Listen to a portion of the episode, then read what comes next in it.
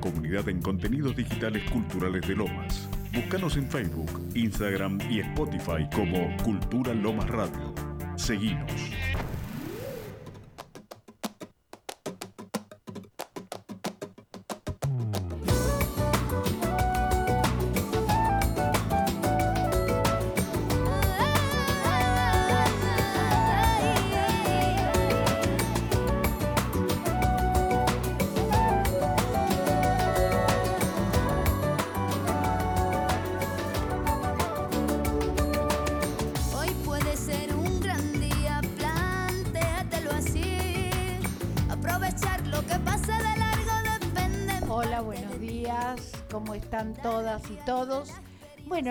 Hermosa mañana de viernes con mucho sol, estamos como siempre, Gloria y yo, para transmitir lo mejor de toda la semana y bueno, y lo que hemos preparado para hoy.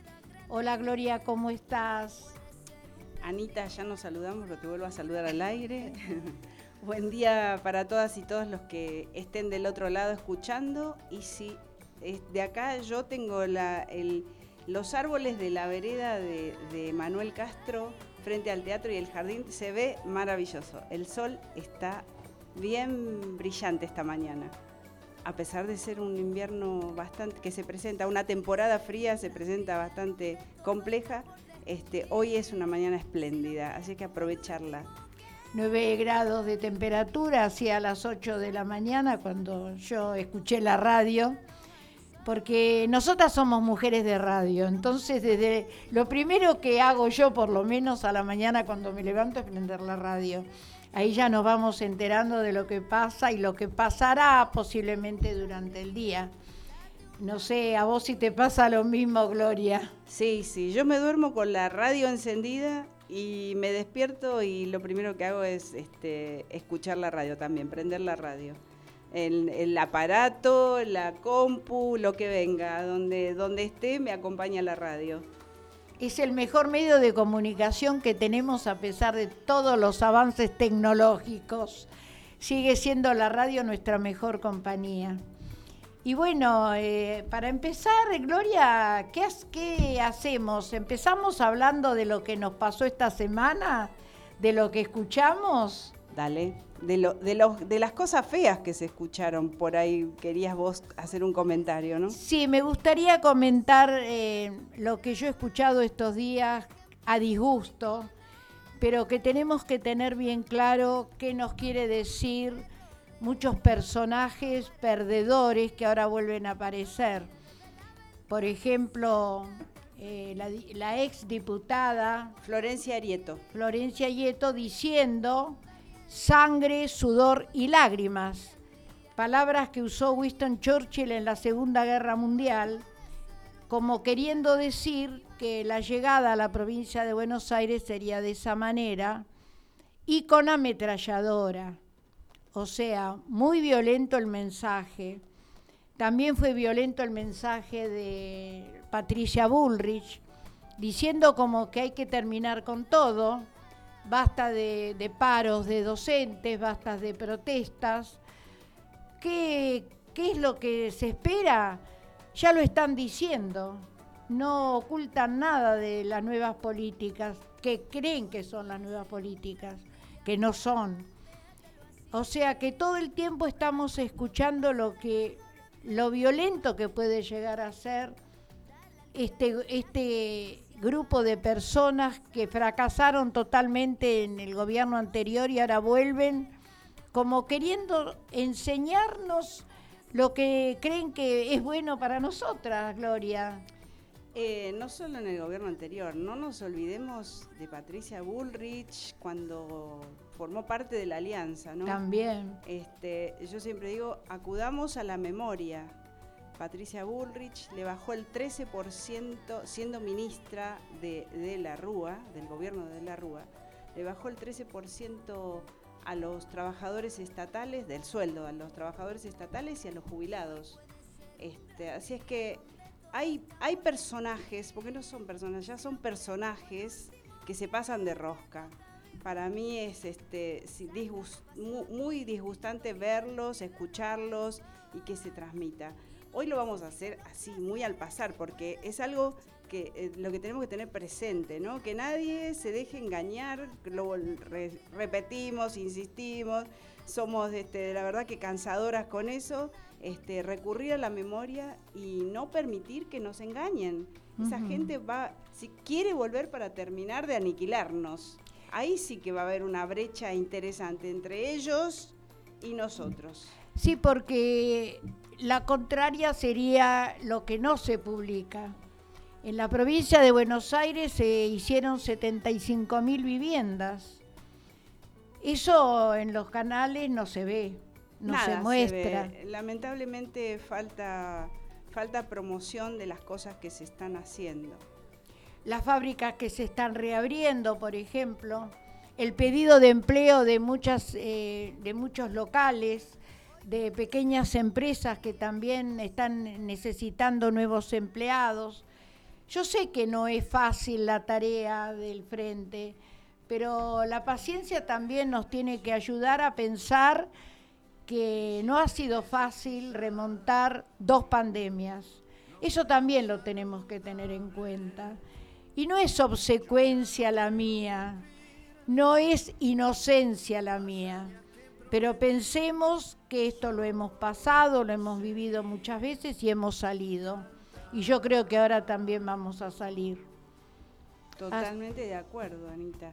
Eh, solo tenemos que tener memoria y no dejarnos engañar, que, este, que lo que ellos pregonan no es nada bueno. Eh, bueno, este, el otro personaje desquiciado para mi gusto, eh, yo no sé si está, si se pasa de alcohol o de otra cosa cuando hace apariciones que este, parece un enajenado cuando se manifiesta, ¿no? Bueno, hay gente que lo sigue, hay gente que le gusta eso, hay gente que está de acuerdo. No, no pueden, nunca podrían llegar a ser gobierno. Esperemos que no. El pueblo tiene que tener este, memoria y ser consciente que eso nunca podría llegar a ser gobierno. Por favor, a los jóvenes y jóvenes que estén escuchando, no se dejen engañar, eso es un blef, es humo. No lo tengan en cuenta. Sí, y realmente eh, cómo nacen estos personajes, ¿no? Cómo aparecen, porque no es en el único país que aparecen estos personajes en Europa también han aparecido, porque son las circunstancias que hacen que pagados por grandes empresarios, porque solo no están. Las ONGs. También las ONGs, que los promueven junto a los medios hegemónicos que tenemos en este país. Yo lo que lamento es que una mujer como Viviana Canosa se preste a escuchar que alguien diga que va a cerrar el Ministerio de las Mujeres, porque las mujeres no sufren violencia de género, porque son mentiras. Realmente eso habría que eso tendría que estar penado por la ley, porque alguien no puede decir semejante atrocidad. Cada 29 horas matan a una mujer en este país por femicidio. Señora, ¿dónde vive usted? ¿En qué país vive? Realmente eso es lo que más a mí me preocupa. Vive en su microclima y, bien bancada, sin pasar ningún apremio, ninguna circunstancia que la, que la ponga en una situación incómoda. Eh, y si alguien la, la, hace vivir una situación incómoda es porque ella la promueve. Sí, seguramente. Busca el odio porque este, constante, es constante, es, eh, uno, a veces se pasa por, por, ese canal para de pasada para ver qué dice y, no hay un día que diga, ay, tiene razón. No, es horrible lo que, Está puesta a transmite. Sí, sí, sí, Está pagada para eso. Sí. No, es destructivo. Es un personaje destructivo.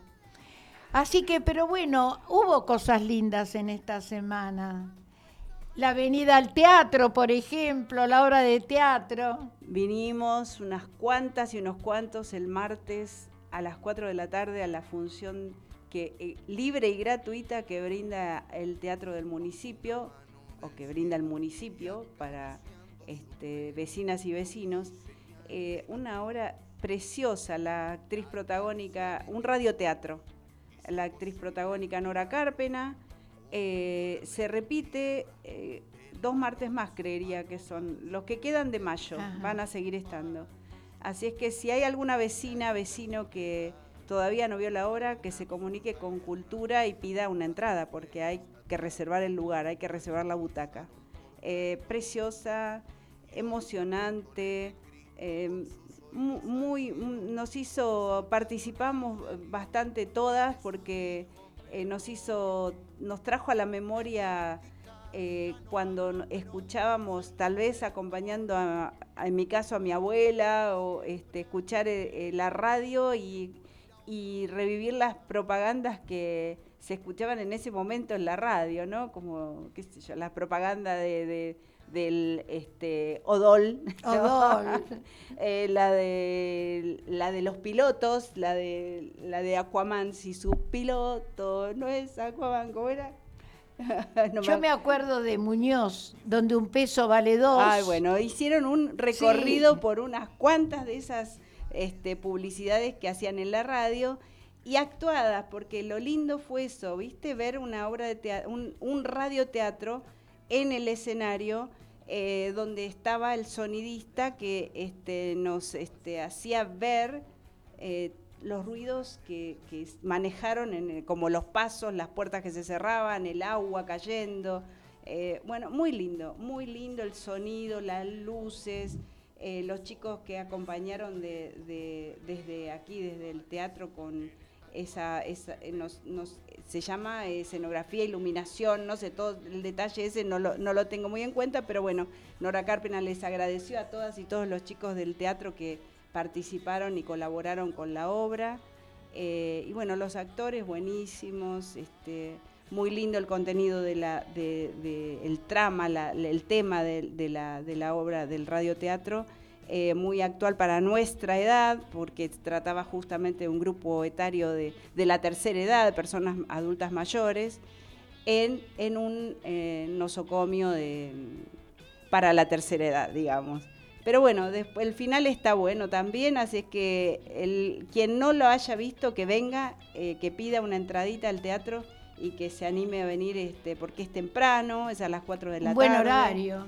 Claro, termina alrededor de las 6 de la tarde, da tiempo para, si venís con compañeras como vinimos nosotras, este, da tiempo para ir a tomar un cafecito después y charlar de, este, de, la obra y de, cualquier tema.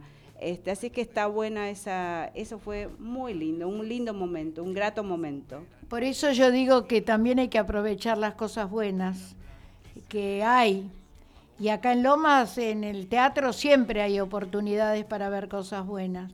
todas las semanas. Se viene una actividad este, festiva para el 25 de mayo en el Parque Eva Perón. Ah. Eh, no, no recuerdo bien, creo que es desde la mañana, no tengo bien el horario, después lo voy a publicar, pero artistas, este, cantantes, grupos de baile, ballets, este, de todo va a haber. Así es que eh, a las familias que se acerquen al, Parque Vaperón el 25 de mayo, que va a estar, va a ser un, fiestón este, por el Día de la Patria. Justamente por eso, porque también necesitamos alegría. El, peronismo es un partido que toda la vida trajo alegría. Y me parece que ante tanto bajón no nos viene mal un día de alegría. Convengamos que la semana de mayo empieza hoy. Esta semana, el Día de la Escarapela, creada por Manuel Belgrano en el año 1812, en conmemoración a, las fechas que venían y aparte para diferenciarnos del gobierno uruguayo, él pensó en la creación de la, escarapela porque en esos momentos eran el rojo y el blanco y a partir de ese momento empezó el color celeste y blanco. O sea, ya tenemos nuestros símbolos patrios que muchas veces nos olvidamos de que existen, ¿no es cierto? Tenemos que ponernos la escarapela en el pecho y llevarla con orgullo, porque esa es, eso es el símbolo nuestro, lo mismo que nuestra bandera. Voy a agregar algo, mira, que atenta la compañera Alicia que me pasó este, la actividad del 25 de mayo en el Parque Eva Perón, Ah, en el Centro Gaucho La Querencia, que está ahí, al ladito del, del parque. Bueno, es parte también del Parque Eva Perón. Eh, a partir de las 10 de la mañana. Va- van a estar, eh, lo voy a detallar porque es impresionante la cantidad de, este, de, de personas que van a intervenir en, en el- la festividad. El dúo Coplanacu, que es Ah, bueno. conocido, famoso. Sí. Dice la Orquesta Criolla, Amelia Martín, La Clave Santague- Santiagueña, Daniela Asaz, ballets y grupos folclóricos en vivo, Raíces del Sur, Ballet Montezuma, Ballet Cacuy, Malambo Centro Cultural Sede San José, Argentina Ballet, Compañía Nehuen, Chacay Manta, Ballet El Alero, La Tropilla Malambo, Bravas. Bueno, es, un, es interminable la lista. Son muchísimos este, los que están convocados a participar de la, fiesta, la festividad del 25 de mayo. ¿A partir de qué hora? Desde las 10 de la mañana, en el, en el campo del Centro Gaucho La Querencia, que está de un lado del Arroyo del Rey está la entrada al parque y del otro lado está la entrada al Centro Gaucho. Y seguro que va a haber empanadas, me imagino, Y ¿no? debe haber, debe haber. Empanadas, choripán. Ah, y, y para completar la información, me avisa Alicia que va a haber un pericón de, con todos los talleres de folclore. Qué bueno. El pericón es una hermosa danza. Es una de las danzas más lindas. El pericón nacional. Linda, linda, linda. O sea, eh, no nos olvidemos las raíces, por sobre todas las cosas. Es muy importante no olvidarlas porque son los que nos representan en el mundo, ya sea el folclore como el tango. Y eh, justamente todo eso tiene que ver también las raíces con el censo que se llevó a cabo este último miércoles, ¿no? Y vos tenías este bastante para comentarnos del Sí, censo. Ver. bastante. Bueno, qué decir, el censo, el censo más importante fue el que se realizó en septiembre de 1869 en el go- con el gobierno de Domingo Faustino Sarmiento. Hasta ese momento se habían hecho censos parciales, uno se había hecho en la colonia, con muy pocos habitantes, pero el censo de Domingo Faustino Sarmiento, como con todas sus contradicciones, fue un censo importante con respecto al problema que había del analfabetismo y eh, a las pandemias y enfermedades del momento y a la gran cantidad de personas marginadas que había también. Pero, por sobre todas las cosas, no se hizo censo en las zonas donde había personas eh, y movimientos originarios, no, ahí no se realizó. No se realizó en la Patagonia, por ejemplo, no se le hizo un censo a las comunidades galesas tampoco. En realidad eh, el censo estuvo relativamente interesante con respecto a los problemas sanitarios que había en ese momento y había 1.830.000 personas, ese fue lo que dejó el censo.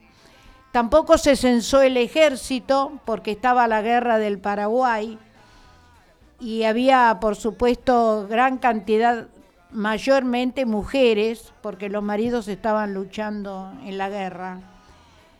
Y bueno, el censo demostró la gran cantidad de analfabetos y niños que no iban a la escuela. Por eso, a partir de ese momento es cuando Domingo Faustino Sarmiento contrata a las maestras norteamericanas que vinieron al país, que formaron los primeros jardines de infante y las, primeras escuelas organizadas.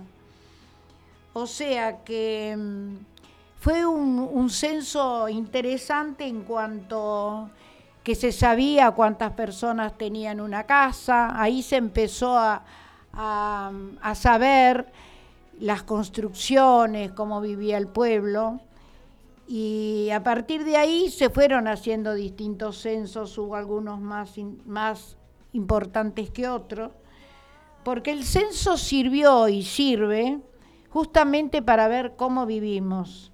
Es un acto necesario porque muestra la capacidad de, viviendas, el estado de la salud, el estado de la educación, lo que se construyó durante los 10 años, porque es cada 10 años, y todo lo que significa la, la vida en un país.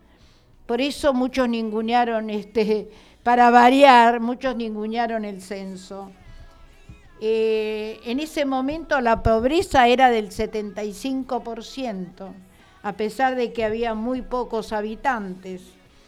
En el, en el 25 de enero de 1968, la ley 17.632 crea finalmente para que durante 10 años, que cada 10 años se haga el censo, que es el Instituto Nacional de Estadística y Censos, o sea, el, INDEC. Eh, bueno, hubo muchos censos importantes, pero el, que más el que más recordamos es el del año 2010. Espera, antes te voy a hacer ah, una mención, el de 1980. Ah, también. Eh, en plena dictadura hubo un censo también. Hubo un censo y hay una carta muy interesante de Luis Dualde. Y eh, esa no la tengo. Yo la tengo, pero ah, bueno. no, eh, la publicidad oficial consistía en un lapicito sonriente con la consigna respóndale, respóndale al lapicito. Sí. Y ante esa campaña las familias que habían perdido o que tenían un ser este, desaparecido, un, ser querido desaparecido, eh, preguntaban, eh, ¿mi hijo en qué estadística va a figurar? ¿No? Eh, mi hija vivía con nosotros y sus hermanos, por ejemplo. Ahora, ¿dónde digo que se encuentra? Eran este, las preguntas que surgían y a raíz de eso hubo una, una solicitada en, que apareció durante cuatro días en el diario Clarín, fíjate vos, en ese momento. Ocupaba página y media repleta de firmas con sus respectivos DNIs y se encabezaba así. Para saber cuántos somos, el censo debe ser veraz y objetivo. Madres, padres, esposos, hijos, hermanos y abuelos, preguntamos cómo censamos a nuestros detenidos desaparecidos. Finaliza eh, con la aclaración en mayúscula de que fue costeada por los firmantes.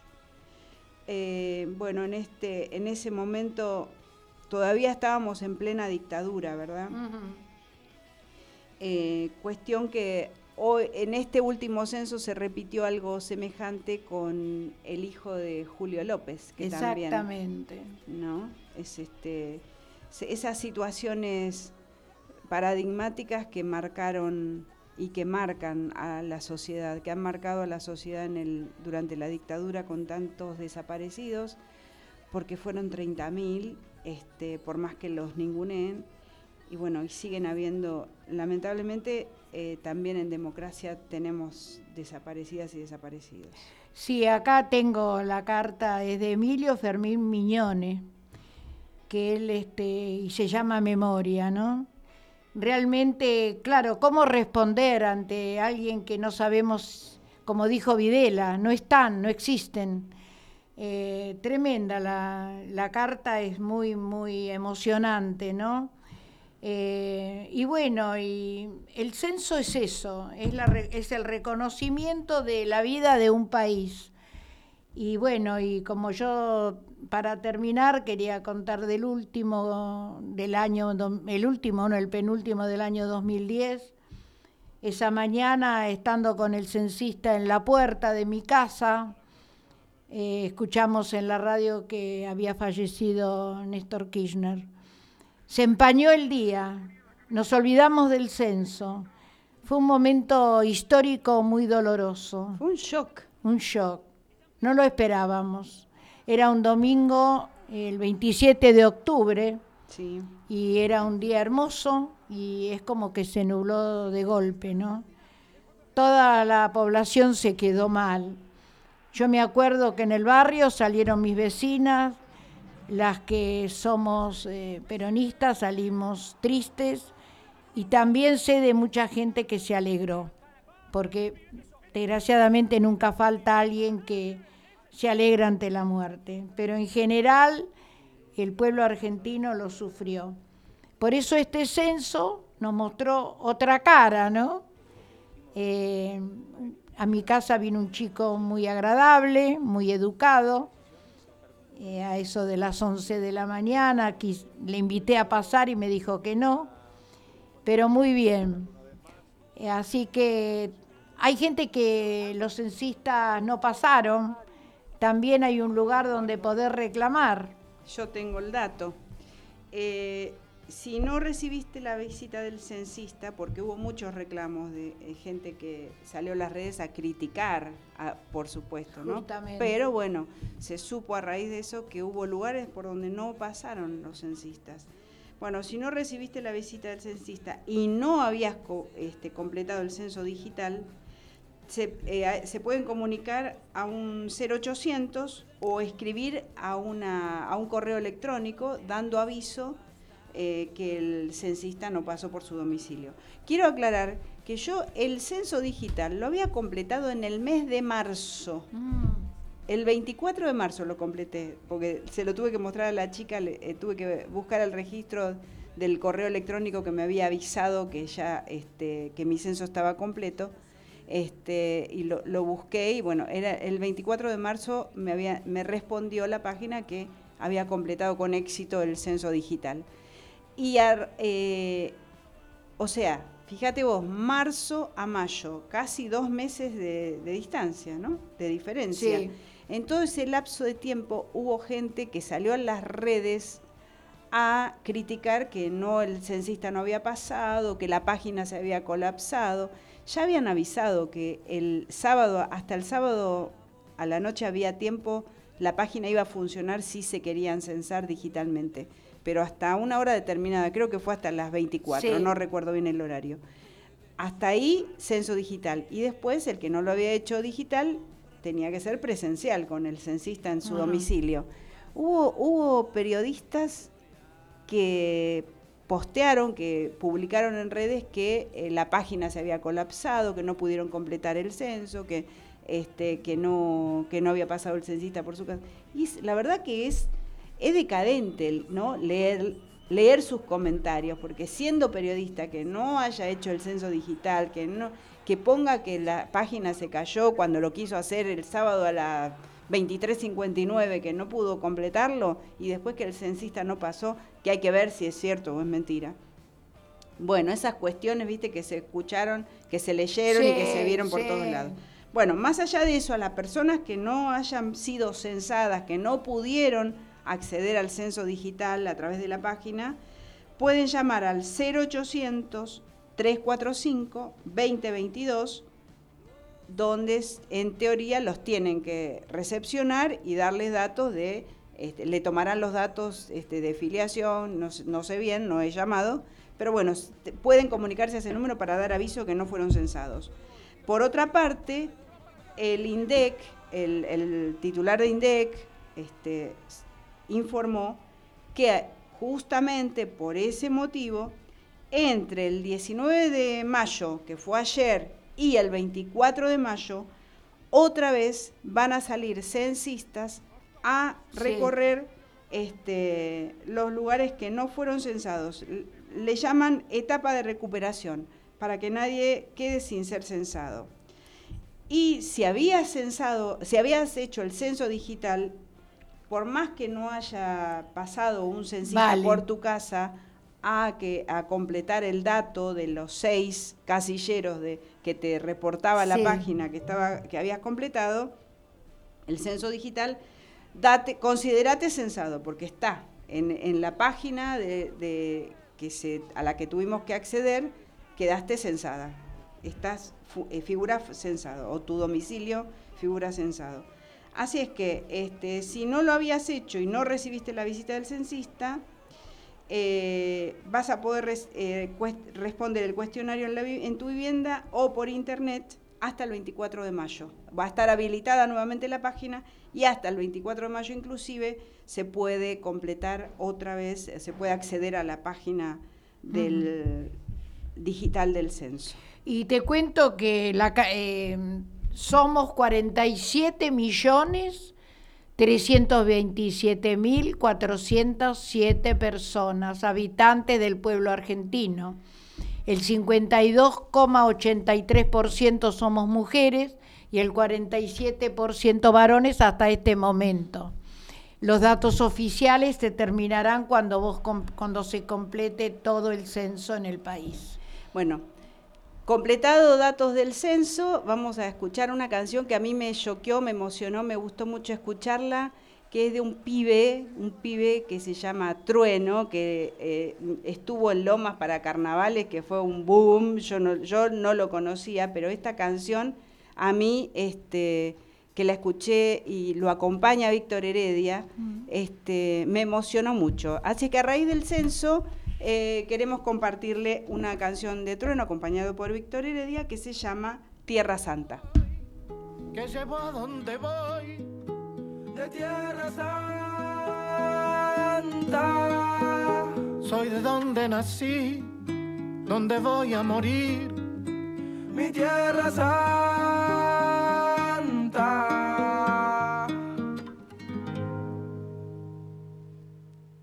Hey. Yo soy la tierra, la sangre, los sueños, las ganas, el hambre, la luz en los ojos de mi santa madre. Hecho de barro, de rama, de viento, de hueche de carne, el sol cae en mi brazo por la tarde. Si preguntan quién soy, soy mi tierra, curtida de gobierno, de estafa, de guerra. Soy el hornero mostrando la sala, la vida, la muerte, la pluma y la bala, la soledad del rico, el sueño del pobre. La verdad es que el gobierno no se esconde, las huellas perdidas, el cuándo y el dónde. Ninguna dictadura va a poder borrar mi nombre, porque al futuro vengo de Tierra Santa. Latinoamericano llora, canta. Tengo la sonrisa celeste y blanca, si subo la mirada la luna se levanta. Yo voy al futuro, vengo de Tierra Santa. Latinoamericano llora, canta. Tengo una sonrisa celeste y blanca, si subo la mirada la luna se levanta. Mi cicatriz mi historia, mi fama, mi gloria, mi pena por panas desaparecido, memoria. Va por los guachos carnales, puñetas, gurises, chapales, al mundo le tiembla el piso por la euforia. Busco la paz en Bolivia, las calles de Chile, me busco en invierno el aguardiente de Colombia. Vengo del barrio del tango y llego al meridiano para borrar con la mano la línea divisoria. Si preguntan quién soy, que llevo a donde voy, soy de Tierra Santa. Soy de donde nací, donde voy a morir, mi Tierra Santa. Si preguntan quién soy, si preguntan quién soy, que llevo a donde voy,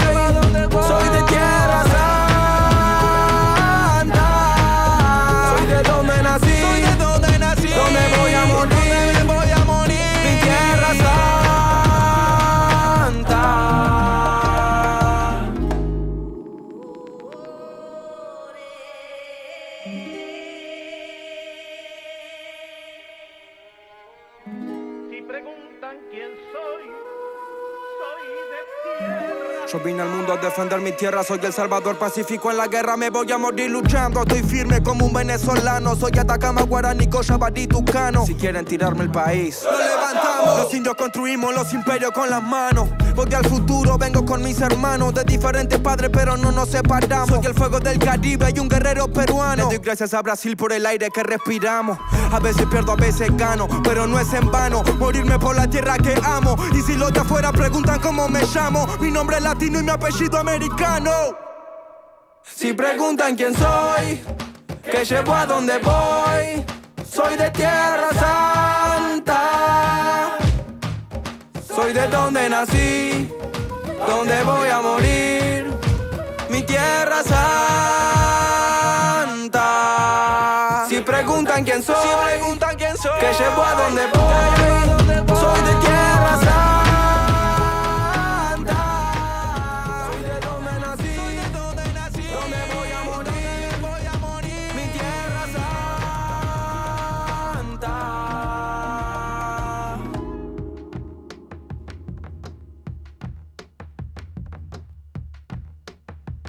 cicatrices, mi historia, mi fama, mi gloria, mi pena por panas desaparecidos.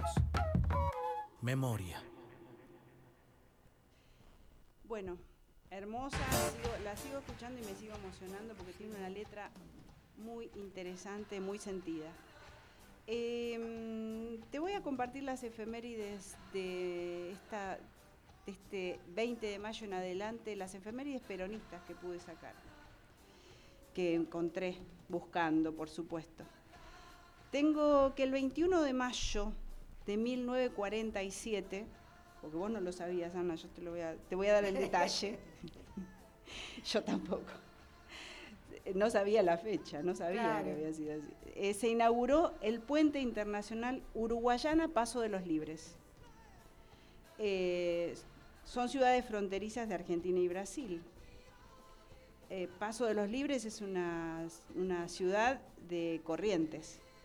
Y Uruguayana no sé cuál es la provincia de Brasil que, este, a la que pertenece. Bueno, eh, en la inauguración oficial estuvieron el entonces presidente de la Argentina y el presidente de Brasil. El presidente de Argentina, Juan Domingo Perón. El presidente de Brasil se llamaba el señor Gaspar Dutra. Em, por supuesto, eh, ya, el puente ya estaba abierto al paso desde 1945 pero se inauguró oficialmente el 21 de mayo del 47. El nombre oficial del puente es Agustín P. Justo Getulio Vargas. Le pusieron nombre de dos ex, este, también expresidentes, tanto argentino como brasileño. Em, por supuesto que también eh, fue un puente que unía a los pueblos y propició el comercio, propició este, el intercambio cultural, eh, un puente muy estratégico también ¿no? para el comercio. Bueno, eso fue el 21 de mayo del 47. Lo crucé hace unos cuantos años para ir a... ¿A Uruguayana sería?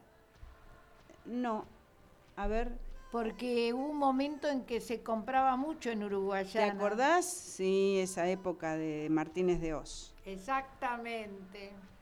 El, este, la cantidad de gente que iba a Uruguayana a comprar cosas y traía y las revendía.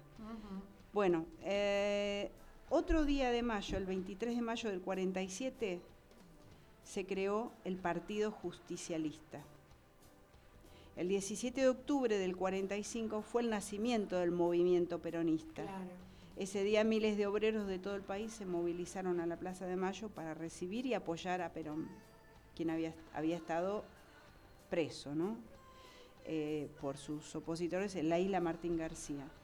Desde ese, desde ese entonces, el 17 de octubre, se conmemora el Día de la Lealtad Peronista, pero eh, ese movimiento da nombre eh, al lo que a partir del 23 de mayo del 47 se, denominó Partido Justicialista, que hasta el día de hoy rige nuestros días.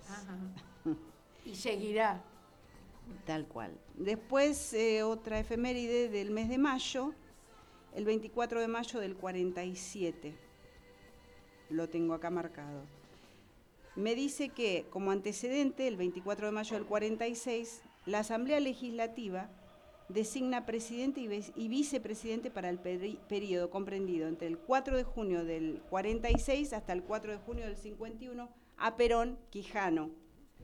Eh, pero el 4 de junio del 46 Perón presta juramento como presidente de la Nación sin la presencia de la oposición porque no estaban de acuerdo con la fórmula Perón-Quijano en ese momento. En el mensaje figuraban estas palabras. Me siento el presidente de todos los argentinos, de mis amigos, de mis adversarios, de quienes me han acompañado y de quienes me han combatido. Cuando finaliza la ceremonia, el presidente electo parte hacia la Casa de Gobierno, haciendo una parada en la catedral para orar brevemente en la tumba de San Martín, y en la Casa Rosada su antecesor, Edelmiro Farrell, le hace entrega del bastón y la banda de mando.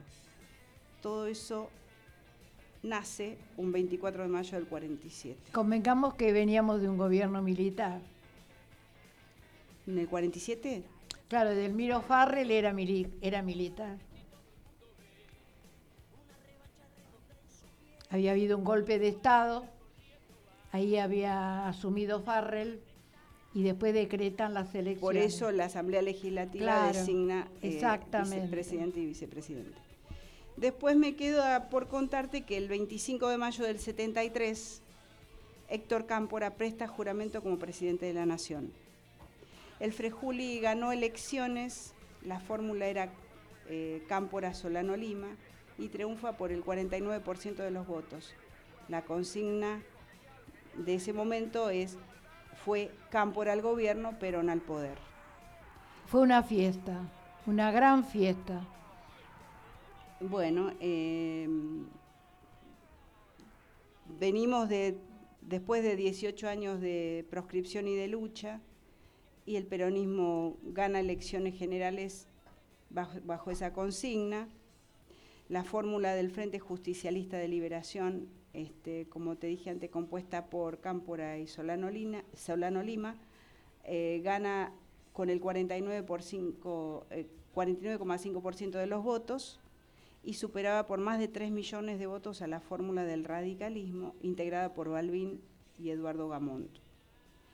Se van, se van y nunca volverán era uno de los cánticos que será recordado por muchos de nuestros compatriotas que mediante la lucha, resistencia y organización abrieron una nueva página mm, de la historia con- de nuestra patria con, ese, con esa victoria. ¿no? Eh, Sí. Eso sería lo que tenía para este mes de mayo y después eh, vamos, a, vamos a profundizar con eh, la semana próxima con el 25 de mayo de 1810, que ya es otro, otro, otro tipo de efeméride. No, lo, importante que leíste vos con respecto a, a cuando gana Cámpora la presidencia fue un momento tremendamente esperado y toda la juventud lo votó. Por supuesto que yo lo voté, todos mis compañeros este, festejamos la vuelta del peronismo porque realmente habíamos pasado de muchos gobiernos militares y había sido muy duro todos lo- los 18 años de proscripción. Porque las dictaduras no fueron solamente a partir del año 76. Las dictaduras vinieron a partir del año 1955 con el primer golpe que se le hizo al peronismo. Por eso es que siempre tenemos que tener fresca la memoria de lo que nos pasó, porque fueron cuestiones muy parecidas las que sucedieron, pero con mucho peor el 76, por supuesto, ¿no? Por los 30.000 desaparecidos, como vos decías. Así que bueno, me parece bueno recordar y que este también sea un programa donde apelemos a la memoria. Siempre. siempre. Bueno, y hago una aproximación del 25 de mayo. eh, se va a celebrar el 212 aniversario de la fecha patria más importante de, nuestra historia. Em, la semana de mayo, como dijiste antes, este, comienza justamente hoy, así es que bueno, haremos después un raconto eh, cómo fueron esas instancias de la historia de nuestra patria eh, pero que todo arranca en 1810 o antes, ¿no? Ya venimos de antes, este, gestando la posibilidad de, de liberarnos del virreinato o del reinado de España y de todos los que querían y que siguen y que siguen hoy por hoy este, queriendo eh, meter este, las garras en nuestro territorio. Pero bueno, acá estamos para seguir defendiendo Sí. a la patria. La verdad. Primero fueron con los ingleses, las invasiones inglesas. Claro, exactamente. Pero bueno, seguimos luchando por los invasores también, ¿no es cierto? que, que hoy son de, de otra forma, pero que también llegan y que quieren apropiarse de, de lo nuestro. Por eso, bueno, y para terminar esta columna me, me gustaría justamente hablar de nuestros símbolos y de lo que van a ser nuestros nuevos billetes, Gloria.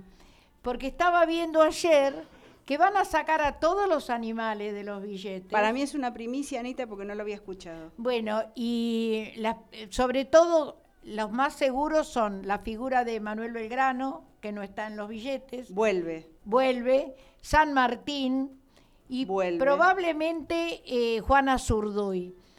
No está confirmado la- las personas que van a aparecer, lo que sí sé es que son tres varones y tres mujeres.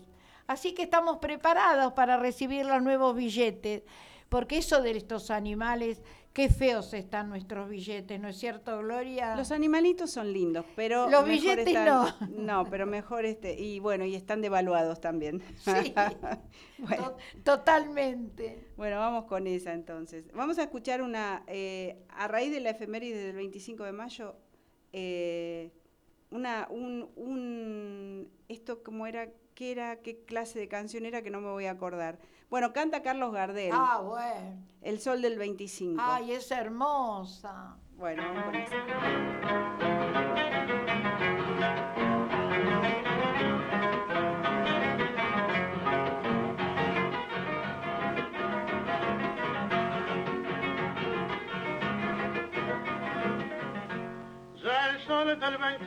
25 viene asomando, ya el sol del 25 viene asomando, y su luz del plata va reflejando, y su luz del plata va reflejando. Oídos, ya lo anuncia la voz del cañón, hicemos al tope nuestro pabellón, y las campanas mezclan sus alborotos al de las dianas.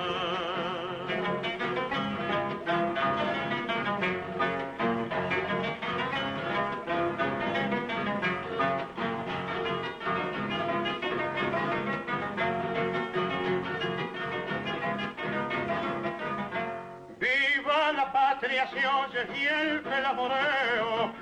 Viva la patria se oye y el clamoreo.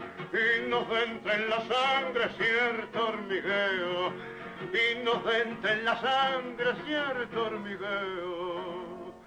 Al pueblo, al gauchaje, hace el entusiasmo temblar de coraje. Y hasta parece que la estatua de Belgrano se estremeciese.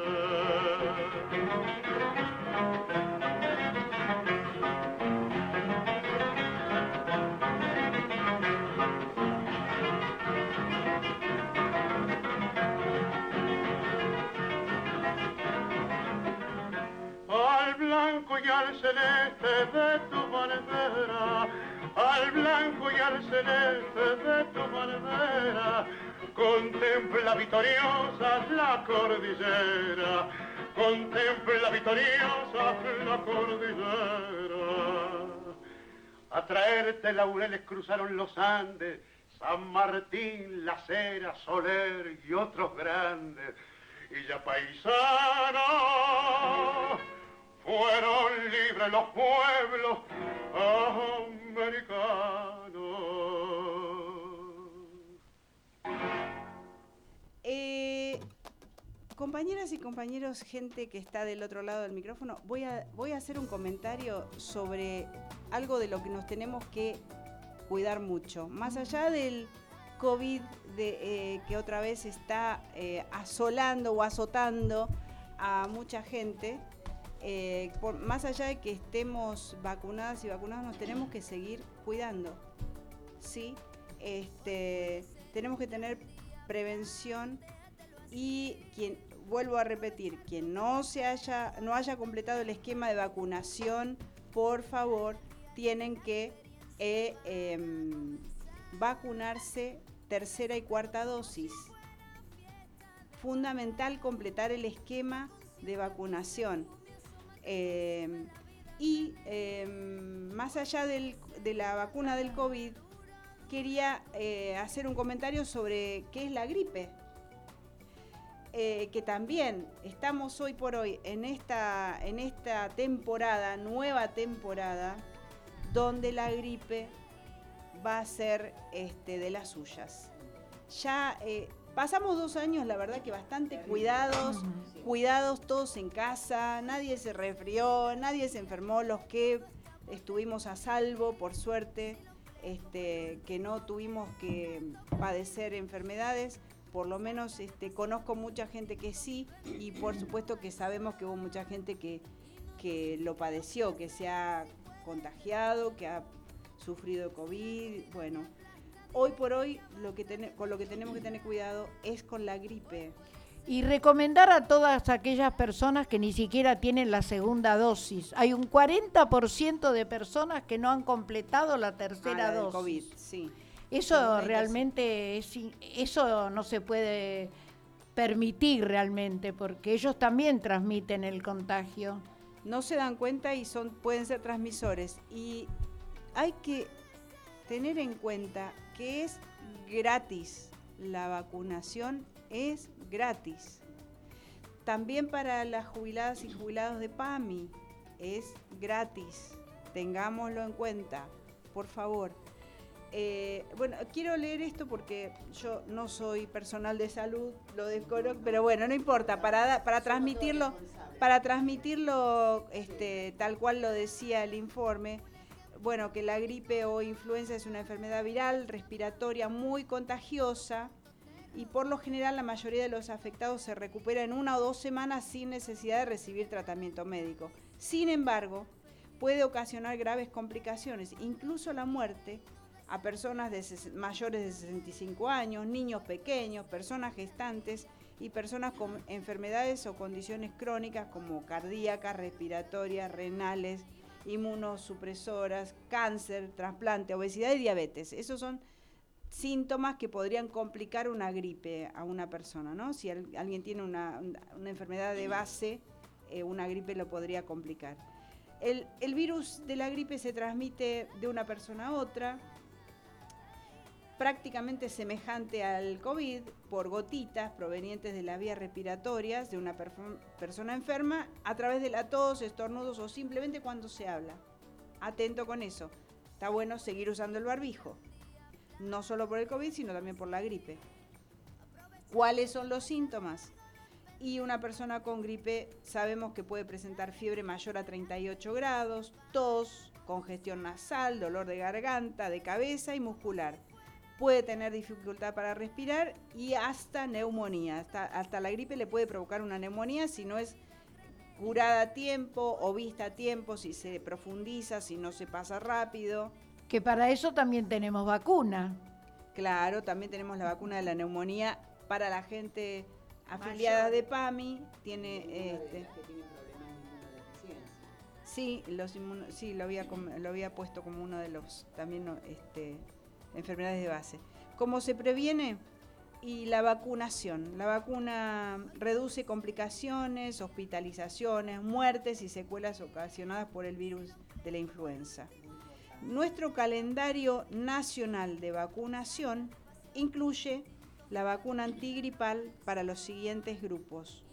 Calendario Nacional de Vacunación. Está vigente, las vacunas son gratis en los centros eh, de salud. de- en nuestro municipio todos los centros de salud tienen vacunatorio, así es que Hospitales también. y en los hospitales, Sí, por supuesto, sí. Eh, bueno, entonces decía, mm, el calendario nacional de vacunación incluye la vacuna antigripal para los siguientes grupos. Personal de salud, una dosis anual. Personas de 65 años o más de 65, también una dosis anual. Lactantes, primera dosis entre los 6 y 24 meses. Segunda dosis a cuatro semanas de la primera dosis, siempre para los lactantes. Sí. Eh, una, y después una dosis anual hasta los dos años o más de edad. Eh, mm, me perdí. Eh, las personas gestantes, una dosis también en cualquier trimestre de la gestación. Las puérperas, una dosis hasta los 10 días posteriores al parto, en caso de no haberla recibido durante el embarazo. Y en general las personas de 2 a 64 años con factores de riesgo tienen que recibir una dosis anual. Son considerados factores de riesgo obesidad, diabetes, enfermedades respiratorias, enfermedades cardíacas, inmunodeficiencias congénitas o adquiridas, enfermedad oncohematológica, trasplantes y o personas con insuficiencia renal crónica, en diálisis, entre otras eh, entre otros factores de riesgo, ¿no? Claro, porque se Sí. supone que tiene las defensas bajas. Claro, y eh, ¿se escucha? Este, Hablamos con Susana, que es No, la no, compañera pero- que se agregó a la mesa y es la compañera que sabe de salud, así que ella también nos va a dar su palabra. Este, eh, de todo lo que comentó aquí este, la compañera Gloria, yo quería sumar, Gloria, este, desde la mirada epidemiológica, que en estos momentos, como sugerirles a las madres que tienen que revisen los calendarios de vacunación de los niños. Tienen que concurrir a su pediatra, llevarlos para que vean cómo está ese calendario, porque hay virus que han mutado. Claro. Y, y, este, y tenemos nuevamente en personas adultas, por ejemplo, eh, brotes de, de papera, que le llaman las parotiditis. O sea, bueno, como esa enfermedad pueden aparecer otras también. Y es muy probable que puedan aparecer como la varicela, por ejemplo, que en un momento dado eran enfermedades erutivas de recién nacido, de, digo, perdón, de, lo- de la niñez, pero ahora es como que está así que un consejo es a las madres que vayan al pediatra, que consulten, que lleven su calendario este, de vacunación para La que libreta tengan sanitaria. la libreta sanitaria para que tengan una mejor orientación. Y hay brotes de hepatitis también. Ah, Ah, ah, sí. la hepatitis terrible. En terrible, niños. En niños y en adultos. En adultos es más grave. Y la gente que trabajamos en salud sí se complica, porque a veces tenemos una población que no sabemos que no está controlada y nosotros estamos expuestos y a veces por una mala técnica, a veces nos pinchamos y ahí ingresa el la, la hepatitis. Entonces es bastante eh, importante de tenerlo en cuenta, ¿no? Bien.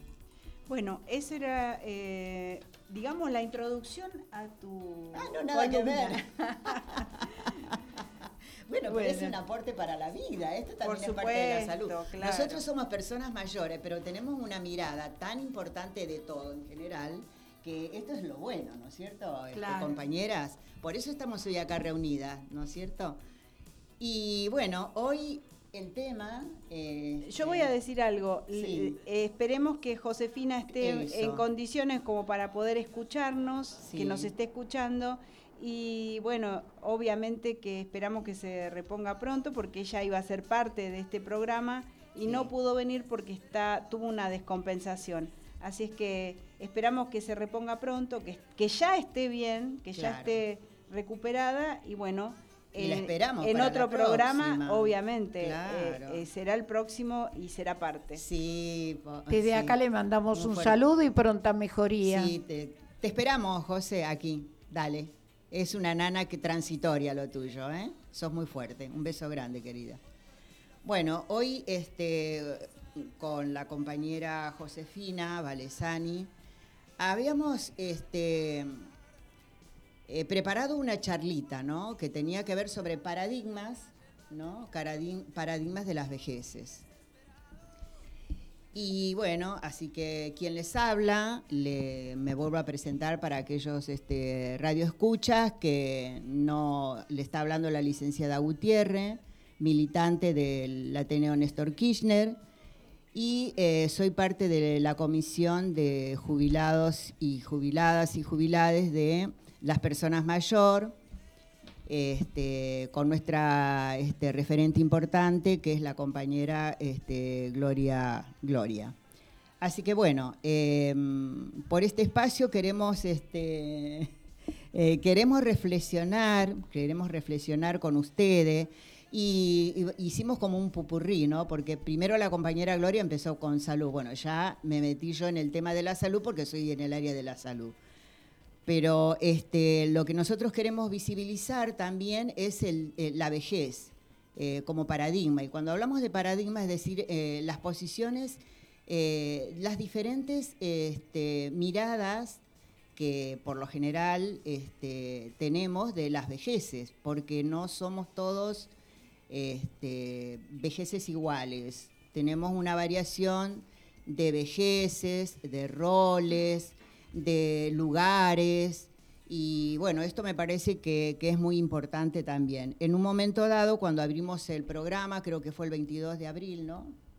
22 de abril fue que comenzamos, más o menos. Bueno, eh, yo había este, comenzado con este, nombrando a la, este, a la convención eh, de los derechos de las personas mayores. Y dentro de ese contexto, para no repetir, dijimos que íbamos a preparar acá entre el grupo de la comisión algunos temas, ¿no? Algunos temas que estén relacionados para darlo a conocer justamente a ustedes, que están ahí seguro calentito, tomando mate. Hoy es un día hermoso de sol, hay que aprovechar el sol porque el sol tiene mucha vitamina E y como nosotros somos grandes, es la vitamina más económica en estos momentos y nos va a reforzar nuestra membrana ósea. Nosotros tenemos huesos fuertes y sanos y vamos a tener unos músculos más seguros. Así que esto es importante para, para disfrutar del, del- tema de- del sol. Bueno, este, cuando hablamos del tema de, de- de las vejeces, eh, yo estaba pensando em, comenzar con una, a pedido de Josefina, de eh, Josefina Balizani, un poema de Benedetti. Yo creo que este poema, si hay, hubo gente que no estuvo en el teatro, que el teatro estuvo muy lindo el otro día, ¿no? Sobre de las personas mayores. Y, y quiero compartir con usted, y comienza así. Tercera edad. Qué linda frase. Aquí no hay viejos, solo que llegó la tarde. Una tarde cargada de experiencias, experiencia para dar consejos. Aquí no hay viejos, solo que llegó la tarde. Viejo es el mar y se agiganta. Viejo es el sol y nos calienta. Vieja es la luna y nos alumbra. Vieja es la tierra y nos das vida. Viejo es el amor y nos alienta. Aquí no hay viejos. Solo nos llegó la tarde. Solo nos llegó la mañana hoy. Es cierto. No, y lo importante es eso, ¿no? Remarcar qué es la edad, de qué se trata el tema de la edad. El Se paso puede- de la edad. Y se puede ser muy viejo mentalmente siendo joven. Exacto. Es así. Eh, y ahí está el paradigma, ¿no? De la, de uno de los ejemplos tan lindo, Anita, el paradigma, jóvenes. O sea, que la vejez no es un obstáculo. Eh, la vejez no es una enfermedad, no es una patología. Es un transitar de la vida. Y eso me parece tan lindo traerlo desde una mirada desde los paradigmas. Y ah, eh, lo que yo quería aportar es este, sobre las miradas de paradigma, sobre una tesis muy importante que se hizo, este, que hizo un, sociólogo y también antropólogo, y él este, se metió en el mundo de la vejez, en el mundo de la vejez para decir, bueno, a ver, ¿qué vemos de la vejez y cuántas vejeces tenemos? Y él piensa así, que yo voy a comenzar más con el tema del campo de la salud, ¿no es cierto? Porque dice que en el campo de la salud hay que superar la idea vulgar de que la vejez es una patología. Y cuando hablamos de patología, muchos dicen esos mitos, ah, la vejez, una enfermedad, o ya estamos viejos. No, no. La vejez es para el curso, del curso de la vida vital, en toda, es el curso vital para todas las personas. Esto es justamente la vejez. Y, este, y dentro de las, eh, como palabras claves, es decir, dentro de lo que es una mirada de, de- de- de las vejeces, él hablaba de un marco muy amplio sobre, por ejemplo, nuestros roles, nuestras funciones, nuestras actividades en un marco social, eh, sobre envejecimiento productivo. Nosotros, el otro día el teatro dejó una enseñanza muy importante que tiene que ver este, el emprendimiento productivo desde un lugar este, de residencia para adultos mayores. Eso fue lindo, ¿no es cierto, Gloria? Y el tema de la cultura también, cómo ve la cultura a las personas mayores y, y en qué lugares, ¿no? Exacto, como por ejemplo el envejecimiento activo. ¿eh? Acá tenemos un, un envejecimiento activo que, que tiene que ver en este contexto maravilloso la radio.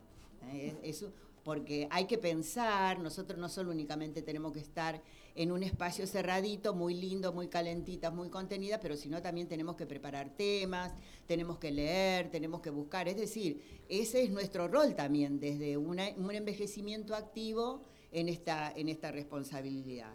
Desvinculaciones, por ejemplo, a veces hay desvinculaciones, ¿no? Cómo se desvincula dentro de lo que es una persona mayor en un contexto del estar en, la- en una familia, es decir, cuál es el lugar que ocupa esa persona. A veces se desvincula, ¿no? Y a veces mejor ir, como decían, vamos a una residencia de larga estadía, por ejemplo.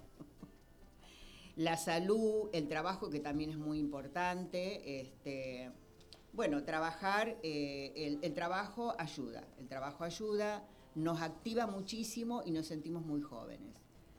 Eso es lo que nos provoca este, el, el trabajo eh, como vejez. Sí, convengamos, yo voy a hacer un aporte. cómo no. Este, más allá de eh, que, como vos mencionás el trabajo, por lo general, en el caso de nosotras como jubiladas que no trabajamos como si lo haces vos como docente, eh, trabajamos, además de ser docente, también trabajarás todo el día en tu casa. Pero para eso, Claro. este, Abuela, a pesar de estar, casa, a pesar de estar jubilada, vos seguís Sí, trabajando. Exacto, sí, sí, sí. Nosotras no. Nosotras No. ya estamos Ah. jubiladas y este, trabajamos en casa así como siempre lo hemos hecho a lo largo de toda nuestra vida por ser mujer. Por ser mujer. Pero aparte de eso, yo también aporto mi, lo que yo pienso con respecto al jubilarte. Las jubilaciones se hicieron para aquellas personas que trabajaron toda su vida en hacer aquello que no pudieron hacer antes. O sea, pintar, leer, ir al cine, encontrarse con amigos y amigas. Yo creo que ese es el espacio que le tenemos que dar como jubiladas a nuestra vida. Nuestro espacio, que sería el Ateneo, donde nos encontramos, tomamos el té, conversamos, hablamos de política. No estamos alejadas de la realidad por ser jubiladas. Estamos dentro de otra realidad en la cual participamos también. Eso para mí es lo que, lo que representa la tercera edad, lo que tendría que ser para todos la tercera edad. Sí, hay, hay personas que este, se mantienen muy pasivas y a veces también es una elección de vida. Tal vez eh, lucharon mucho durante toda su vida activa, trabajaron mucho y hoy por hoy en su etapa de jubilación o de jubilado este, que lograron jubilarse, este, necesitan descansar. Ah, solo sí, muy bueno. solo, es un derecho este, de elección. claro. Claro. Es un derecho de elección y es respetable, ¿sí? Tantos años de trabajo y, y si llega un momento que uno dice, bueno, paro o no paro. Y bueno, mira, yo no quisiera parar, por ejemplo. O sea, Pero vos sos joven. No, no soy tan joven, ya tengo 71. Pe- es decir, pero este, en, en cuanto a lo que es la actividad, me encantaría poder seguir activa hasta los 90 años, por ejemplo, ¿no? O sea, este, desde el derecho, desde pensar, desde tener una autonomía, de la autonomía, por ejemplo, de decir, bueno, llego a los 93 años, pero puedo atenderme sola, Claro. ¿me entendés? Puedo limpiar la casa, puedo hacerme la comida. Eso es una autonomía muy importante para nosotros. Y bueno, eso es también maravilloso, poder disfrutar de, esos, de ese momento es, es muy importante. Y yo creo que en este contexto el rol de la familia, ¿no? como convocatoria, yo creo que la familia es fundamental, ¿no? porque como dice, el amor es la fuente ah, eh, más importante de la vida, ¿no es cierto? El amor es la contención.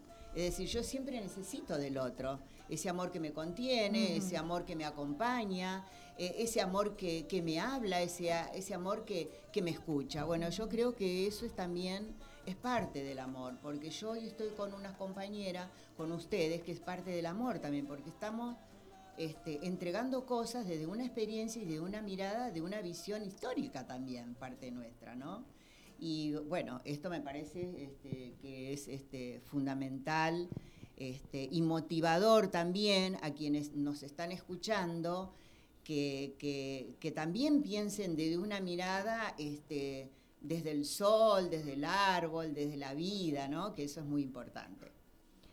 Y desde el tema, desde los paradigmas de la vejez, por ejemplo, el envejecimiento y la vejez, como muchos fenómenos o procesos sociales, son construcciones históricas, es justamente lo que nosotros estamos hablando, son construcciones de la vida, estimados, son construcciones de la vida. Obviamente que la oración que yo este, eh, relaté eh, tiene que ver de un, un contexto teórico, pero nosotros estamos hablando de un contexto teórico, pero también realista, ¿no? que tiene que ver con la vida y, eh, porque nuestro pasar fue realizado a lo largo de- de- del- de- del tiempo.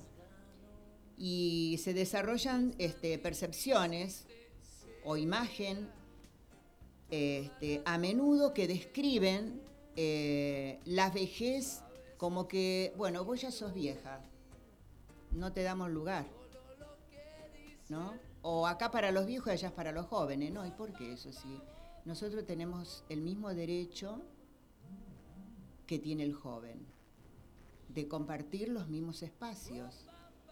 Y esto también es importante, ¿no? De tener esa intergeneracionalidad que nosotros le decimos, todas las edades, porque la abuela está con el recién nacido, con el adolescente, con el de 8 años, con el de 6 años, y participamos de juego. O sea que esto es importante, como por ejemplo, la mejor comida es la comida que hace la abuela. Eso no me cabe ninguna Es duda. cierto, es cierto. Bueno, eso es lo que mis nietos me dicen, ay, qué rico es tu comida, abuela. No sé si es para, para darme la responsabilidad de la cocina. y bueno, pero la verdad que es, es amor. Eso es amor. Yo siempre digo, la cocina también es amor. Y sí. Es mucho Yo amor. creo que tiene Sí. que ver también con los medios de comunicación, porque si vos mirás la televisión, es la eterna juventud. Ah. Todo te lo plantean para la eterna juventud. No podés envejecer. Tenés que ser siempre linda, joven, delgada, si es posible. Hay que luchar contra todo eso, sí, ¿eh? sí, sí, es una lucha eh, Desigual. Des- ah, muy bien. Nosotros Desigual. tenemos, mira, justamente eh, el tema de desigualdades, ¿no? Yo lo que estaba haciendo también seguro que el tema, viste, de, eh, del censo. Ajá. El tema del censo, que me pareció muy importante, porque, bueno, les comento que yo estoy especializando en gerontología también. Y los censos que nosotros estudiamos para las mediciones poblacionales tienen más de 12 años. Claro. Entonces yo digo, pero esto es una realidad, me parece que lo que yo, mi tesis, a lo que yo enfocaba, dije, a mí me parece que se tiene que hacer nuevo censo, pero fue así como para poder tener una población estimativamente más clara, ¿no? El censo vino, muy bueno, la verdad que aplaudo a todo, fue un día de patria, Mm. la patria logró un objetivo que tiene que ver con censar. Y una de las este, de los resultados, de los resultados, ¿no es cierto? Censados fueron 23 mil, 23 millones 800 mil eh, personas censadas. Faltaban algunas, faltaban todavía sin contabilizar los que no habían censado. O sea que esto era los que hasta dónde habían llegado. Pero claro que eso aumentó con, con ahora con los que se Hasta el pudieron 24 de mayo eh, van a seguir censando a quienes no haya llegado el censista. Claro, ahí está está. abierta otra vez la página, que ya lo Exacto. comentamos Yo antes. tengo una cifra mayor. 47.327. No, 47 millones. 47 millones 327 mil 400 de habitantes. de habitantes Habitantes. censados hasta este momento. ¿eh? Claro. Ese es el número total. Este es el número total, Claro. 47 millones Y, eh, 327 ¿Vos decís mil. eh, ancianidad? Eh, no, faltaba, Ah, faltaba ah. porque te, este, o sea, que haciendo una relación en estos últimos Claro. de 12 años han habido muchos nacimientos. Y esto fue lo que aumentó justamente Sí. la población, porque antes eran 40 millones 40. aproximadamente y ahora tenemos 47. Bueno, esto que también nos da un panorama, ¿no? Porque dicen que el, eh, hay lo que dio el censo también que un 47,% son masculinos y un 52,83% somos femeninos. O sea, que tenemos una población de feministas. De, fe- de mujeres. Somos todas muchas mujeres y, y si- y ya, fíjate, con tantos nacimientos, también esto eh, Está en eh, evidencia. Está Las en mujeres evidencia, estamos. está en evidencia nuestros roles, nuestras luchas, este, y esto es, es, es maravilloso también este, tenerlo en claro, ¿no? Porque a veces este, las feministas, eh, las mujeres, eh, teniendo claro el feminismo desde una participación social, este, desde la familia, desde las comunidades, desde las escuelas, desde los espacios políticos, este, educativos. Bueno, ahí es, hay una gran este, cantidad. Nosotros, por ejemplo, en salud tenemos una gran población feminista. La mayoría somos todas mujeres las que trabajan. Como en educación. Y en educación también, ¿no? Con, aparte, los, gran- los otros roles que se suman. Bueno, este, no sé si... eh, Me parece muy bueno todo lo que vos decís. sí. Me parece una de las cosas más importantes Sí. desde, mi, mo- desde mi lugar es la familia. ¿Qué, qué rol cumple la familia con las personas mayores? ¿Cuál es el rol que debe cumplir una familia en este momento? Eh, porque sabemos perfectamente que hay muchas personas abandonadas Sí. muchas personas que son abandonadas por su familia, aún viviendo en la misma casa. Ajá. Eso que vos decías, el, el tema, y yo creo que pasa también por el tema de la cultura, cómo las culturas ven a los adultos mayores. Porque, por ejemplo, eh, en los aborígenes, las personas mayores son las que más saben, son las más importantes, son las que se veneran. ¿Qué pasa con nuestra cultura? eh, moderna, cristiana, eh, tan, tan, este, tan llena de cosas. Y por otro lado, vemos como muchas familias tienen a sus mayores descuidados. Claro. Vos lo sabrás muy bien. Yo- Sí, sí, quiero- eso, yo aporto muy algo. importante, sí, sí, sí, Anita. Para mí, desde mi punto de vista, ¿no? Ya que estamos acá en una charla informal.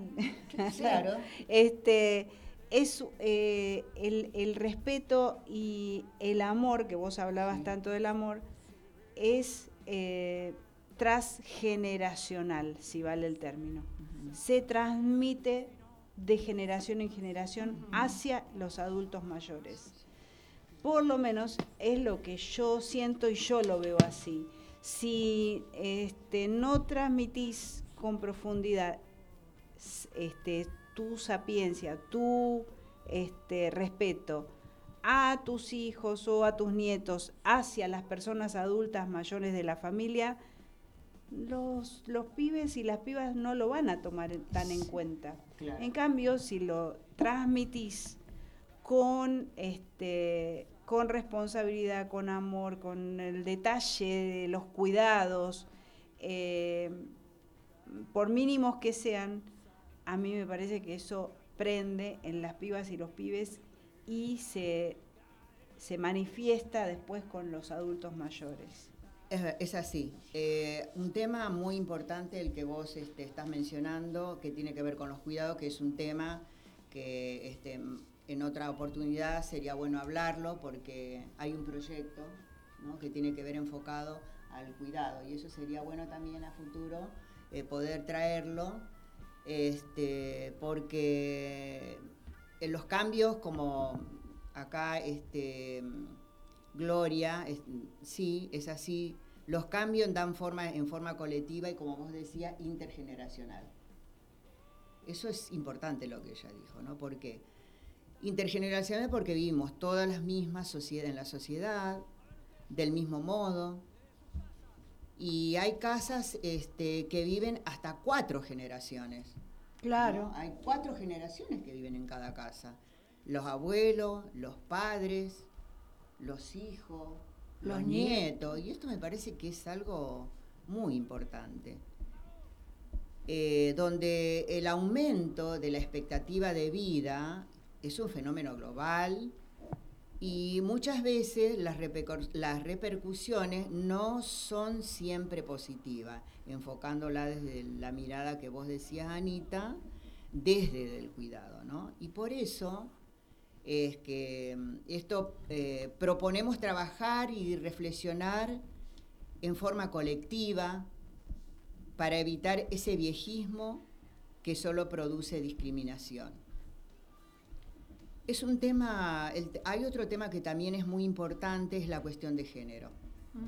¿no es cierto? La, la cuestión de género es un tema muy importante y tal vez yo creo que muy poco, es decir, en la tomada de mates, tal vez en las reuniones, es como que n- No, suele, no suele hablarse de eso. Exactamente, no, no, no, no sé por qué, pero como que hay un espacio ahí, ¿no es cierto? Y ya que si las mujeres este, llegan a vivir más tiempo, hay, este, hay temas que son específicos sin dejar de lado la vejez trans. Algo muy importante que tiene que ver con la vejez trans. Otro tema que nadie comenta, no hablamos, pero ¿por qué? Estas son cosas que verdaderamente cuando hablamos de derechos para todas, todas y todes, este derecho entra también en las personas mayores, que no se hablan, pero son temas muy importantes porque todos tenemos el derecho. Y es el tema tabú. Es el tema tabú. Esos temas tabú ya tienen que salir, salir de- del sistema de, de- de todo esto. Eh, bueno, así que bueno, desde este espacio es importante promover, promover los cambios, eh, promover este, este tipo de representaciones que no se hablan, no se escuchan, pero que nosotros hoy la, trae- la traemos aquí. Trans y género. Muy importante. Discriminación no. Derechos sí. Inclusión sí. Eso es muy importante. El amor, como habíamos hablado, como una fuente muy importante. Pero si me permite, acá la compañera, este, eh, el, el municipio de Lomas de Zamora tiene un departamento muy importante, muy importante, este, donde la gente puede concurrir, hacer preguntas en cuanto a sus necesidades, que los pueden orientar sobre las personas mayores. Y ese lugar se llama Secretaría de las Personas Mayores del Instituto Municipal de Discapacidad y Mayores, a cargo de Miguel Fonti y la, Font y la licenciada especialista en gerontología Mayra Pérez Manrique. La ubicación es Avenida Frías en el Parque de Lomas de Zamora, Frías 1115. Bueno, acá tenemos un lugar y un espacio donde el municipio nos da un lugar para ir, para este, si tenemos algún problema, eh, asesoramiento. Bueno, esto es como un flash que nosotros este, transmitimos desde, desde este grupo, desde la comisión, también este, como parte de trabajo este, en la militancia. Es bueno difundir esas cosas porque a veces no se sabe y es bueno difundirlo. Claro, y también, bueno, la compañera que a futuro sería bueno que este, Gloria eh, le des un... ¿Qué? No, sí, Espacio. sí, sí, claro que sí. Eh, para sí, las sí. compañeras, Sí, sí. sí, claro. Sí, lo Sí. hemos dicho, hemos invitado Sí. ya. Aprovecho y, y reitero la invitación. Si hay alguna compañera, compañero jubilada, jubilado de algún centro de los 97, creo que me dijo Lito Font el otro día, que son en el Ah, sí. este, centros de jubiladas y jubilados del municipio, que quiera dar a conocer su espacio, que quiera este, transmitir sus actividades, están invitadas. El, el micrófono abierto para que puedan sumarse, contactarse con nosotras y venir este, a difundir su lugar, su espacio, de, que seguramente que debe ser un lugar en el mundo para muchas y muchos, Claro. los centros de jubilados hoy por hoy. Y ahora que se están abriendo, con cuidado, con cuidado otra vez, ojo con los contagios, este, que se empezaron a abrir nuevamente los espacios de, de juntadas.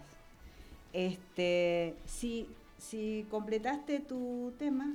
Eh, yo creo, sí, estimada. Ah, bueno. Yo creo que el espacio, muchísimas gracias a todas y a todes y nos esperamos próximamente en este hermoso encuentro. Muchas gracias, buenos días a todos. Y bueno, a pedido de Josefina, entonces, Ah, un fuerte va, va Mercedes Sosa para Ah, cerrar el lindo. para cerrar este fragmento del programa con la canción que ella había pedido. Un beso José, grande, ponete José. bien pronto. Dale.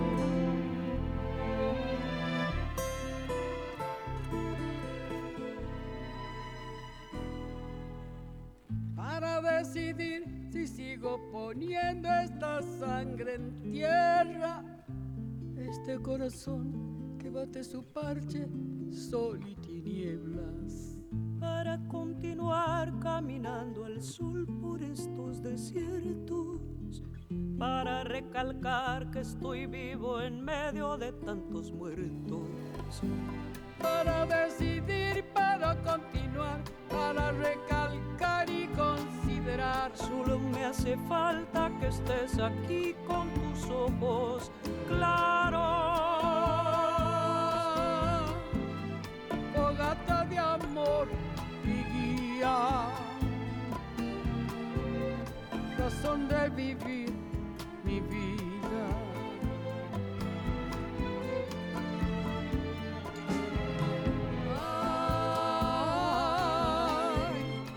Fogata de amor y guía.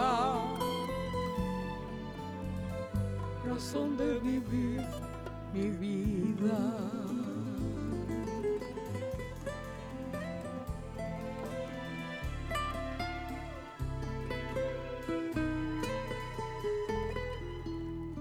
para aligerar este duro peso de nuestros días. esta soledad que llevamos todos, islas perdidas. para descartar esta sensación de perderlo todo, para analizar por dónde seguir y elegir el modo. Para aligerar, para descartar, para analizar y considerar. Solo me hace falta que estés aquí con tus ojos claros.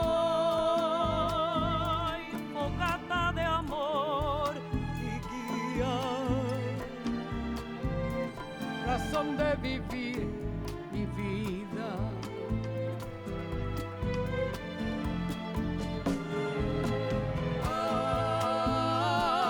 Ay, fogata de amor y guía,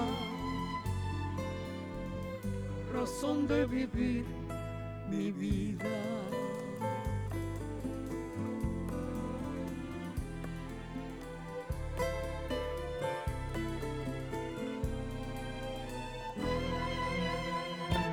Combinar lo bello y la luz sin perder distancia.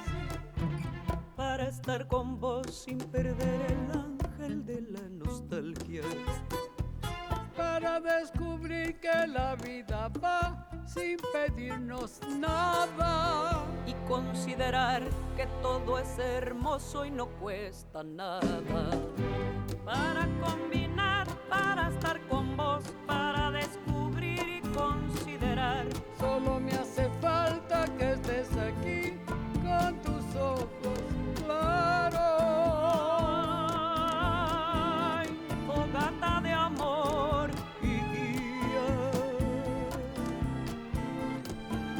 de vivir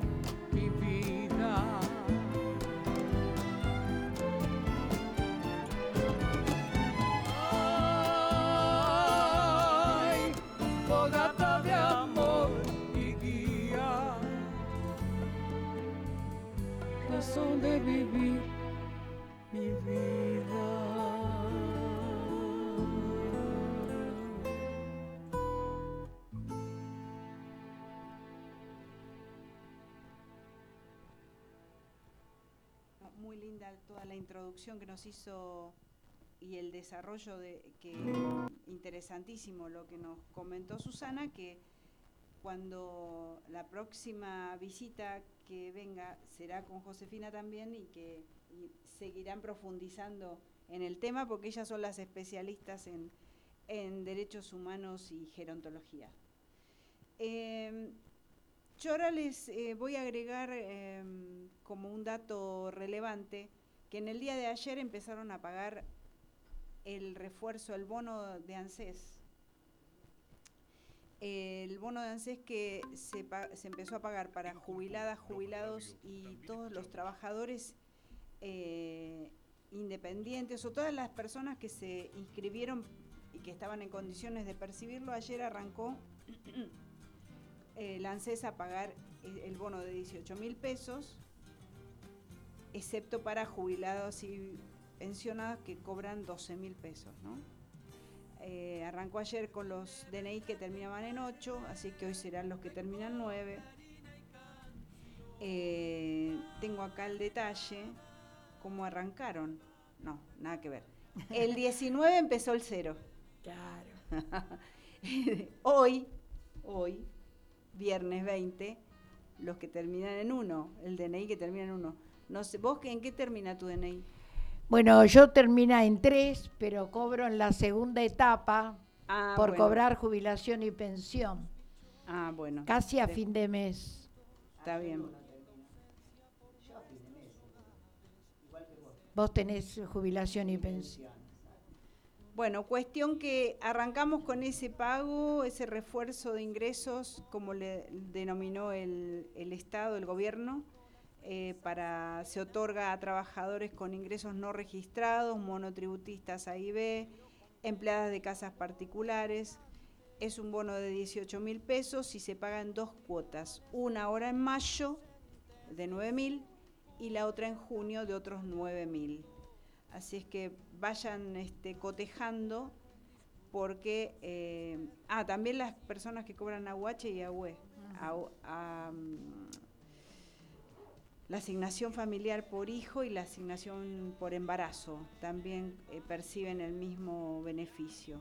Más jubiladas y jubilados que lo cobramos en un solo pago de 12 mil pesos de acuerdo a la finalización del DNI. Bueno, esa es una, una muy buena noticia. Y otra que quería eh, también transmitir es que ayer eh, vi que el, viste, el, el- es vecin- de tu vecindario, eh, voy a hablar, Ah, el antiguo dispensario Ajá.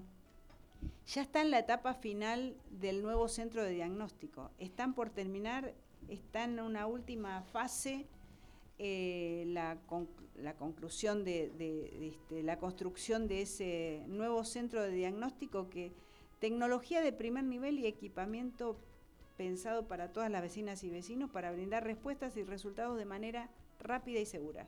Así Hoy que- pasé por ahí justamente y vi obreros trabajando y ya se nota ¿eh? el avance de la construcción.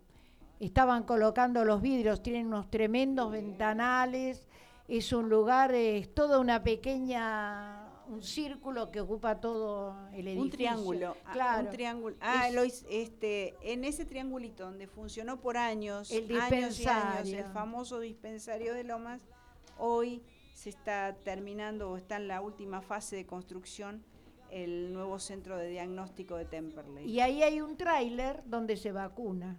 Claro, de- al dejar de funcionar el, dispen- el dispensario, eh, funciona un tráiler donde se aplica el, el calendario de vacunación completo. Así que, como decíamos antes, acudir a los lugares de vacunación libre y gratuita. Las vacunas de calendario, no se dejen estar. Argentina es uno de los países que más se vacunó en la pandemia. Argentina tuvo exceso de vacunación. O sea, eh, está criticada la vacuna, ¿no? De que era veneno, de que no había vacuna, de que estaban mal, qué sé yo. Resulta ser que Argentina fue uno de los países donde más se vacunó la gente. Por eso tenemos que pensar en lo que significó para nosotras la vacunación, porque fue muy importante y que sigue todavía vigente, ¿no? El hecho de aquellas personas que no creyeron y que hay muchos que Están co- yo conozco personas con una sola dosis, por ejemplo, y una sola dosis no es suficiente. Así que hay que tomar conciencia también con respecto a eso, ¿no? Que es la salud y qué hacemos por nuestra salud. Eh, todo es importante y no hay que dejar de lado lo que nos dijo ayer, por ejemplo, el, el- este, Kreplak habló sobre el tema, ¿no? De, la importancia de la vacunación, que simplemente si estamos vacunadas eh, van a ser los resultados mucho mejor que aquellos que no tienen vacuna con respecto a un contagio. Así que bueno, eh, es lo que podemos decir desde acá, ¿no? El consejo que podemos dar a compañeras y compañeros que escuchan. Sí, a las vecinas y vecinos en general, todos, todos, incluyamos a todas y todos, todos que, este, que no se queden, que no se duerman en la palmera, que bajen y vayan. El invierno se presta mucho para todos los contagios. Y yo creo que uno de, las, eh, de los aprendizajes que hemos recibido en esta pandemia es el mate. Ah, Ya el mate no es comunitario, ya ahora el mate es individual. Muy individualista el mate. pero vos sabés que yo escuchaba el otro día, no me acuerdo qué día en la radio, eh, donde hubo mensajes al programa que estaba escuchando que decían que en el interior eh, ya volvieron a tomar mate Ah. este, en grupo. Hay lugares donde serán localidades pequeñas, serán este, comunidades pequeñas donde se volvieron a juntar para tomar mate. Claro, el mate, por ejemplo, se toma en una burbuja muy familiar, muy estrecha, donde se sabe que nadie... Todos vacunados, Claro. que no tienen ninguna enfermedad. Exacto. Es ahí. Pero no podés tomar Claro. mate en un lugar donde no conoces.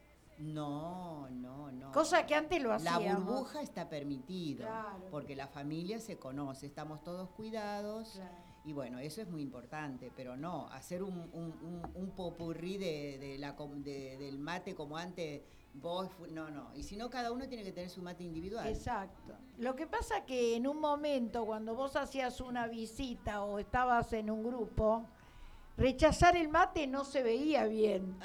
Ah, ¿No es cierto? verdad. Aunque sea sí. uno tenías que Sí, tomar. Claro, tomar. tenías que tomar uno porque si no te miraban mal, porque Claro. cómo no vas a aceptar un mate, ¿no? Claro. Que es tan histórico, ¿no? Eh, Sí. Tan tradicional también. Pero bueno, hasta en eso hemos cambiado, ¿eh? Sí, eh, la verdad que voy a traer una anécdota que me, me causa gracia, ¿no? Pero es, es una realidad, por ejemplo.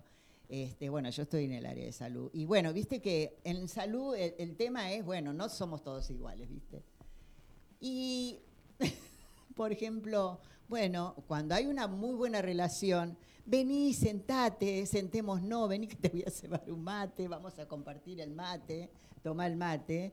Pero cuando no hay una afinidad con el mate, o sea, te dan el, le dan, comparten el mate con la otra, pero a vos no te daban el mate. Ah, O sea, te, Te digo como- excluían, claro, claro. te excluían. O sea, mirá el mensaje del mate y de compartir el mate. Mirá el valor del mate, ¿no? Sí. Qué importante, porque la verdad que el mate nos acompañaba en las horas de... de- en las guardias. En las guardias, eh, eh, todo el mundo, ¿viste? A ver, chicas, prepararon un mate, ¿dónde está el mate? Bueno, esas son cosas hermosas, históricas de mi querido hospital. Y bueno, podemos tener nuestro mate y compartir la charla igualmente. No, se comparte el termo. El El, mate termo. no. Claro, se comparte, el, digamos, lo, lo- La lo- fuente de agua.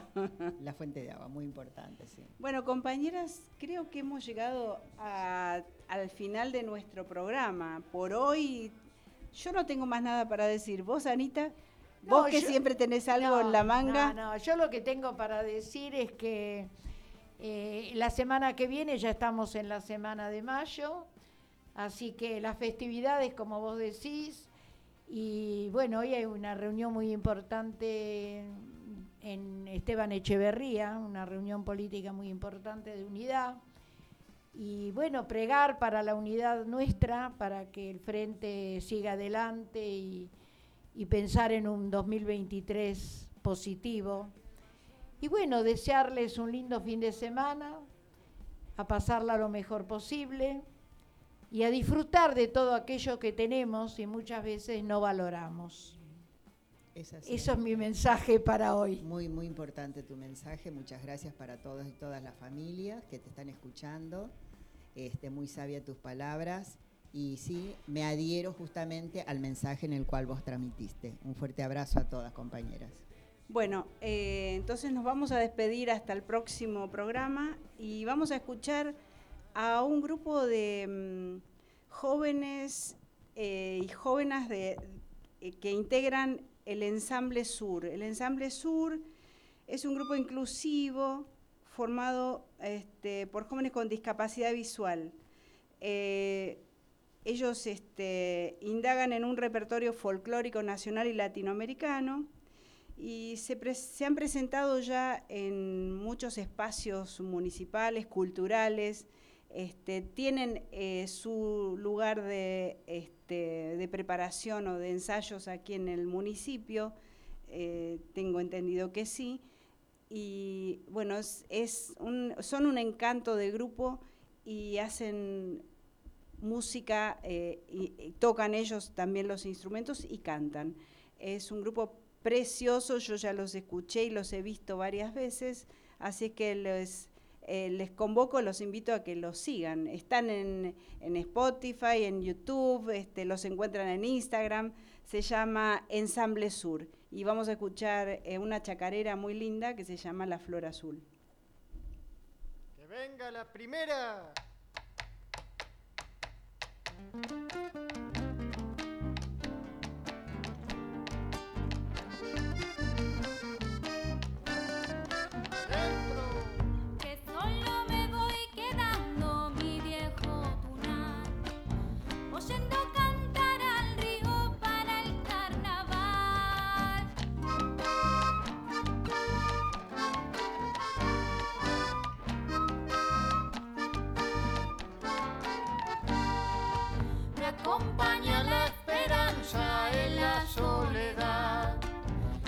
Silba el guaira mucho por el salitral.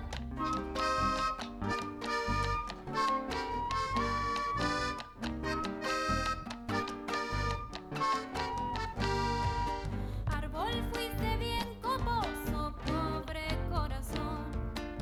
Árbol que quedó sin